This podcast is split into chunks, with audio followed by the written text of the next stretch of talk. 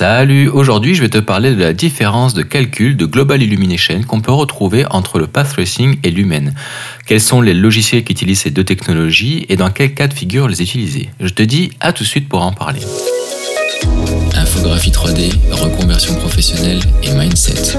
Mon prénom c'est Kevin, je suis coach privé et formateur en ligne. Bienvenue sur mon podcast La force du feu. Bien, alors pour commencer, je pense qu'il va être plus judicieux de énumérer en fait la liste des moteurs de rendu des logiciels 3D qui proposent en fait ces deux modes de calcul, à savoir le path tracing et le lumens pour ce qui est du calcul de l'éclairage général de la scène, autrement appelé la global illumination. En fait, c'est tous les rebonds de lumière qui impactent les surfaces, les matériaux, la géométrie et euh, qui viennent représenter de façon réaliste et bien ces rebonds ainsi que les réflexions, la réfraction, etc. Alors en fonction des recherches que j'ai effectuées sur internet et à ma connaissance, le premier logiciel qui a proposé ces deux modes de calcul a été Unreal Engine. Euh, à savoir que Twinmotion, vu qu'il est développé aussi par Epic Games, qui sont les créateurs d'Unreal Engine, forcément, il était évident qu'il allait proposer par la suite aussi ces modes de calcul-ci. Donc on sait que Unreal Engine et Twinmotion proposent à la fois le Path Tracing et Lumens. Et je sais aussi que, eh bien, For Reality, en fait, le tout petit dernier qui vient d'arriver sur le marché par un développeur indépendant avec qui je collabore justement pour l'évolution du logiciel, propose également en fait, eh bien, le Path Tracing et le Lumen puisque il est lui aussi basé sur le noyau d'Unreal Engine. Donc finalement, en fait, tous les logiciels qui sont basés sur le noyau d'Unreal Engine avec les graphismes sont capables de proposer les mêmes fonctionnalités, euh, à savoir que, eh bien, Twinmotion, lui, étant donné que c'est un petit peu comme le petit frère de Unreal Engine, eh bien, euh, il va proposer les mêmes fonctions, sauf qu'ils vont être beaucoup plus simplifiées, puisque c'est euh, développé pour, eh bien, à la base pour les architectes, les designers et puis toutes les agences en fait qui ont besoin de faire des rendus en ArchViz rapidement, sans avoir de connaissances techniques avancées en termes des fondamentaux de la 3D. Donc euh, il y a des concessions et des compromis qui ont été effectués, étant donné que c'est pas les mêmes logiciels, c'est pas les mêmes publics ciblés, et puis c'est pas les mêmes utilisations. Euh, une Real Engine va être beaucoup plus complet et complexe. Donc les modes de calcul proposés avec le path tracing et Lumen se rapprochent des bases en fait d'une Real Engine dans Twinmotion. Par contre, eh bien Twinmotion ne propose pas des fonctionnalités aussi abouties. Autrement dit, eh bien on ne pourra pas régler les modes de calcul path tracing et Lumen de façon aussi précise et poussée que l'on peut le faire dans une Real Engine. Donc à ma connaissance, il n'y a que ces trois moteurs de rendu-ci, ces trois logiciels 3D euh, qui proposent en fait les deux modes de calcul en même temps, en simultané, à savoir eh bien Unreal Engine, Twinmotion et For Reality. Peut-être qu'il y en a d'autres, mais j'ai pas réussi à en trouver sur internet et je n'en connais pas. Alors si jamais toi tu le sais, eh bien ça m'intéresse de le savoir directement en fait eh en commentaire de cet épisode sur euh, Spotify ou bien euh, directement en privé ou sur mon groupe ou par mail. Eh bien si jamais tu m'écoutes depuis une autre plateforme de streaming. Alors j'ai été sur le forum d'Epic Games et j'ai été te faire une capture euh, pour mettre en avant eh bien, la différence entre le path tracing et l'humaine sur une même scène, euh, à savoir que eh bien, tu vas pouvoir retrouver le lien directement dans la description, ça va t'amener sur mon Google Drive, tu vas pouvoir comparer en fait la première image du visage humain avec la seconde. La première, en fait, celle située au-dessus, je t'ai fait un petit P qui correspond au path tracing, puis en dessous, je t'ai fait un L qui correspond à l'humaine. La première image, en fait, a été un rendu définitif, donc on n'est pas sur du temps réel, on est sur un rendu définitif, une exportation finale effectuée fait avec le mode de calcul de la Global Illumination Path Tracing.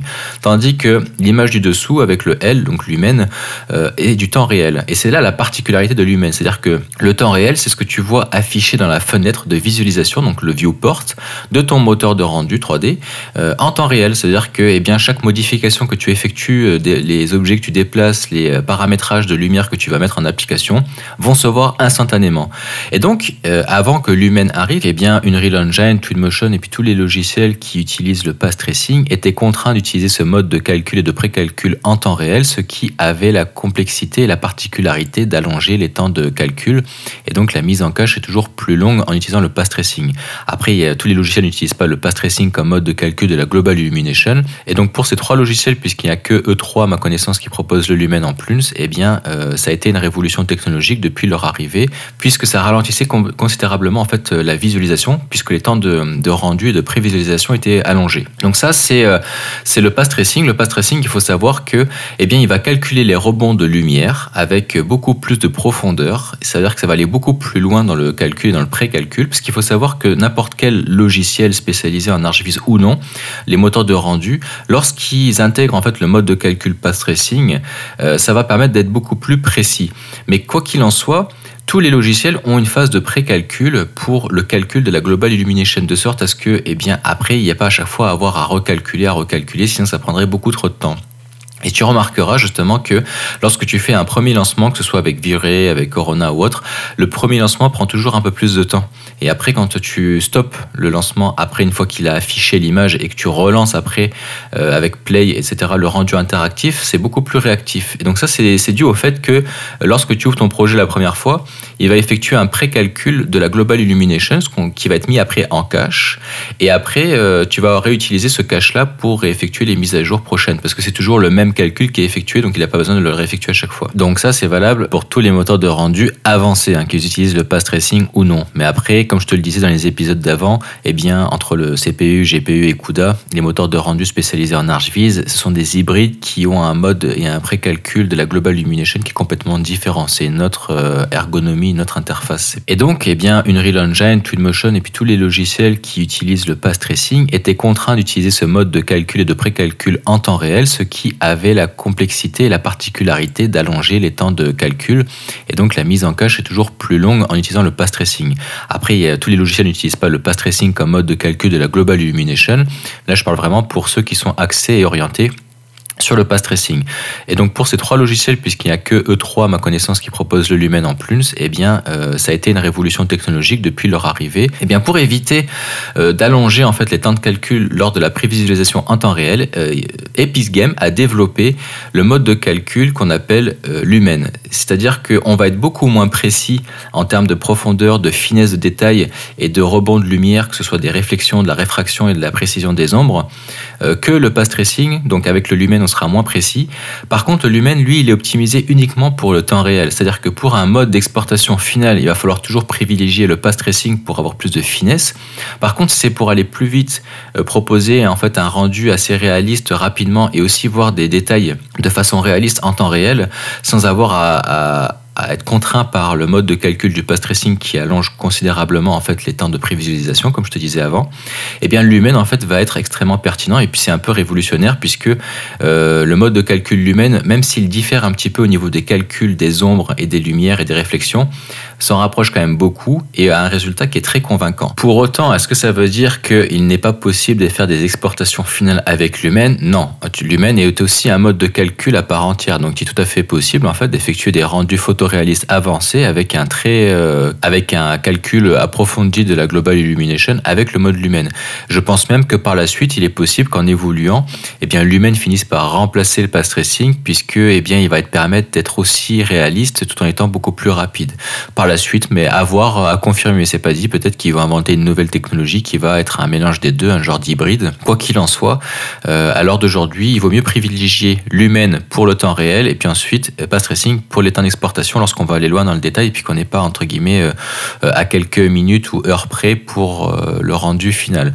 Par contre, quand le, temps joue contre nous, ben là c'est l'humain qu'il faudra privilégier, puis le ratio temps-qualité sera quand même très pertinent. Puis enfin, je vais terminer cet épisode sur l'annonce d'une feature qui va arriver en fait sur le moteur de rendu D5 Render parce que je te le rappelle et si tu ne le savais pas, D5 Render a été construit sur le noyau d'une Real Engine et euh, donc d'ailleurs quand tu installes euh, D5 Render, il installe en fait ce qu'on appelle les prérequis de Unreal Engine 4 puisqu'il est basé sur ce noyau-là.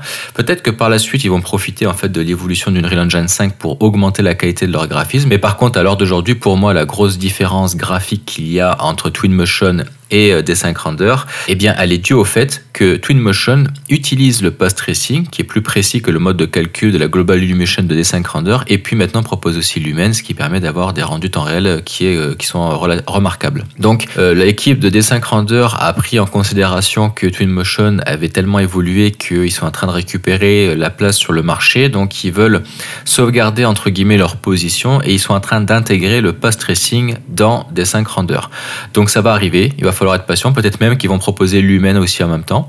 Avant la fin de l'année, là, 2023, ils vont faire une mise à jour pour D5 2.6 euh, qui va apporter de nouvelles fonctionnalités. Je ne pense pas que la feature sera présente dans cette mise à jour-ci, parce que je pense que c'est une mise à jour qui est quand même mineure, à confirmer, à voir, c'est le petit suspense. Par contre, à partir de 2024, quand ils vont sortir la version 3.0, là, il faut s'attendre sûrement à avoir un gros changement et donc, eh bien, l'arrivée du pass tracing et pourquoi pas du Lumen. Maintenant, la question que je me pose, c'est est-ce qu'il va toujours être capable d'être aussi rapide au niveau du ratio temps-qualité en mode exportation vidéo, comparativement en fait à Twinmotion. Et c'est ce qui faisait la particularité de Render, puisqu'il va utiliser le path tracing pour le mode de calcul de la Global Illumination. Et comme tu le sais maintenant, eh bien le path tracing est plus long puisqu'il est plus précis. Donc après, euh, est-ce qu'on est prêt à faire ça? Peut-être qu'ils vont proposer euh, de switcher soit entre le mode path tracing, soit entre un autre mode. Dans ce cas-là, peut-être que Lumen sera plus pertinent en effet pour garder la sauvegarde des temps de rendu. C'est possible aussi qu'ils expliquent que, eh bien, pour euh, donner suite à la demande de la communauté, eh ils ont proposé le path tracing, mais qu'il faut que les gens soient conscients que du coup, ça va réaugmenter les temps de rendu. donc, à voir. C'est assez intéressant comme sujet. En tout cas, ça me passionne beaucoup. Et je suis assez excité à l'idée de voir arriver le path tracing sur des 5 Render parce que là, ça va ouvrir une nouvelle dimension en termes de photoréalisme 3D et d'éclairage. Voilà. J'espère que c'est un épisode qui t'a éclairé, hein, pour pas faire de mauvais jeux de mots. oui, parce que je fais des blagues de merde et puis je rigole de mes propres blagues. Hein. Ça, c'est assez courant. Si jamais je t'ai appris quelque chose, bah, n'hésite pas à me le faire savoir au travers d'une note 5 étoiles. Et puis, euh, je te remercie pour ton écoute jusqu'ici. Et je te dis à la prochaine pour l'épisode suivant. Salut